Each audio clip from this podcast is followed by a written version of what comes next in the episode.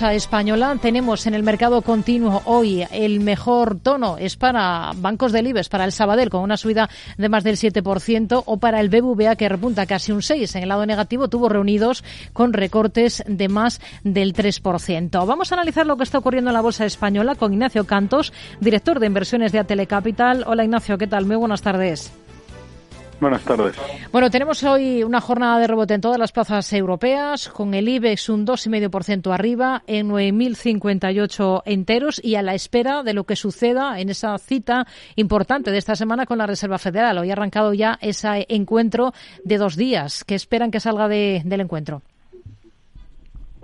Bueno, pues eh, la verdad es que eh, en principio nosotros somos de la opinión de que todavía mantendrá eh, la subida de tipos más o menos prometida, pero que sí eh, el discurso un poco como un poco como pasó con Christine Lagarde eh, el discurso sea bastante más suave incluso en el caso de la Reserva Federal es posible que hable de una pausa puesto que el el trabajo de unos tipos de interés más restrictivos ya se lo está haciendo el mercado con bueno el mercado de crédito con, con los problemas de los bancos que está restringiendo eh, la concesión de crédito y lo está endureciendo las condiciones financieras, con lo cual no necesitaría subir más los tipos. Pero sí creemos que para su credibilidad probablemente hará una última subida. Hmm. Miramos al sector financiero. Eh, Sabadell y CaixaBank destacan, CaixaBank destacan para bien en los ratios que tumbaron a Silicon Valley Bank y penalizaron a Credit Suisse. Estamos hablando de aspectos como la ratio de cobertura de liquidez, la de financiación estable neta. Em, ahora ustedes serían más de estar en las entidades más internacionalizadas em, que en la banca española tradicional. Bueno, pues, eh, o sea, no, no, creemos que todo esto que haya pasado deba afectar a, ninguna entidad española. Como tú bien has dicho, los ratios de capital de las entidades españolas están bastante cuidados. No tienen carteras de deuda importantes porque se fueron deshaciendo de ellas en la parte y de hecho ahora estaban reconstruyendo sus carteras ALCO, ¿no? Con lo cual no deberían tener en ese sentido problemas. Todos sabemos que cualquier entidad financiera con una salida masiva de depósitos, vamos, no es que tenga un problema, pero tiene un problema que le hace dejar de ser solvente, ¿no? Entonces, pues eso podría pasar, podría pasar, pero no, no, no creemos que haya que estar más en las de fuera, más, yo creo que es una oportunidad. Creemos que las cuentas de resultados de las, de las eh, financieras en general y de los bancos en particular van a ser bastante buenos este año con los tipos positivos y nos daría igual. Nosotros sí apostamos por, por Sabadell eh, dentro de los más locales ¿no? y probablemente por Santander en la, en la parte más internacional. Hmm. El Banco Central Europeo recomienda a la banca vigilar sus fuentes de financiación o corren el riesgo de ser sorprendidos por ese notable aumento de los tipos de interés para combatir la inflación. ¿Qué le parecen estas eh, recomendaciones? Hoy tenemos informes sobre el sector del Banco Central Europeo. Bueno, volvemos a lo mismo. Yo creo que es un poco lo que lo que comentaba con la Fed, ¿no? Yo creo que el trabajo del Banco Central Europeo, perdón, perdón, el trabajo del Banco Central Europeo en parte lo ha, lo ha hecho ya, lo está haciendo el mercado endureciendo esas condiciones de crédito, ¿no? Con lo cual eh, bueno, pues es verdad que los bancos van a tener más difícil financiarse y que con la decisión de, de, amortizar plenamente los, los AT1, que ya el Banco Central Europeo ha dicho que no se haría de la misma forma en Europa, pero en el resto de Europa.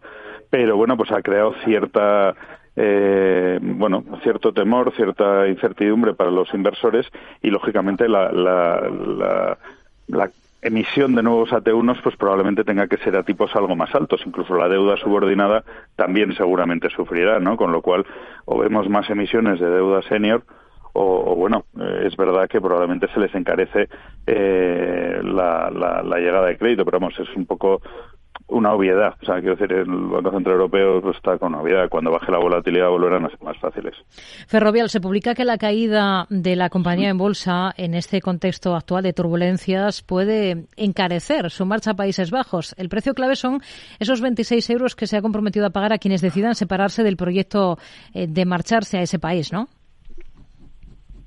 Sí, sí, sí, sí, sí. Yo creo que esa es una zona bastante, bastante clave. Eh, bueno, todavía tiene margen la compañía, tiene en torno a casi un 4% eh, hasta ese nivel, ¿no? Y, bueno, yo creo que, hombre, eh, la decisión está tomada. También hay que pensar que el inversor, un valor que se suele tener, uno, que suele haber plusvalías, el inversor que decida separarse tendrá garantizados esos 26 euros, pero por otro lado eh, tendrá que hacer frente a las plusvalías y a, y a, pagar la factura de Hacienda, ¿no? Que muchas veces, si uno sigue confiando en la compañía, lo de la sede social es algo más, bueno, pues de imagen que otra cosa. Fuerte castigo en Melia durante todo el día. Ahora mismo encabeza las caídas del IBE. Se deja más de un 2,5% después de un par de rebajas de recomendación. ¿La suya cuál sería para la hotelera? Bueno, pues estamos, estamos relativamente estamos relativamente positivos todavía, pero es verdad que había subido mucho y que se quedaba un poco cara y que probablemente hemos descontado el mejor de los mundos para el turismo, que se está cumpliendo, sí, pero, pero ya el mercado, como suele suceder, se ha adelantado bastante, ¿no? Teniendo, además, cuando hablamos de deuda, una de las empresas bastante endeudadas es Meliá y en ese sentido, pues también se endurecen las condiciones de crédito para Meliá, no solo para la banca. Hmm. Telefónica, sería interesante para la operadora que la sociedad conjunta que tiene con Liberty Global en Reino Unido se haga con el operador de renta fija óptica Fibre, como adelanta la prensa allí en ese país, la prensa británica.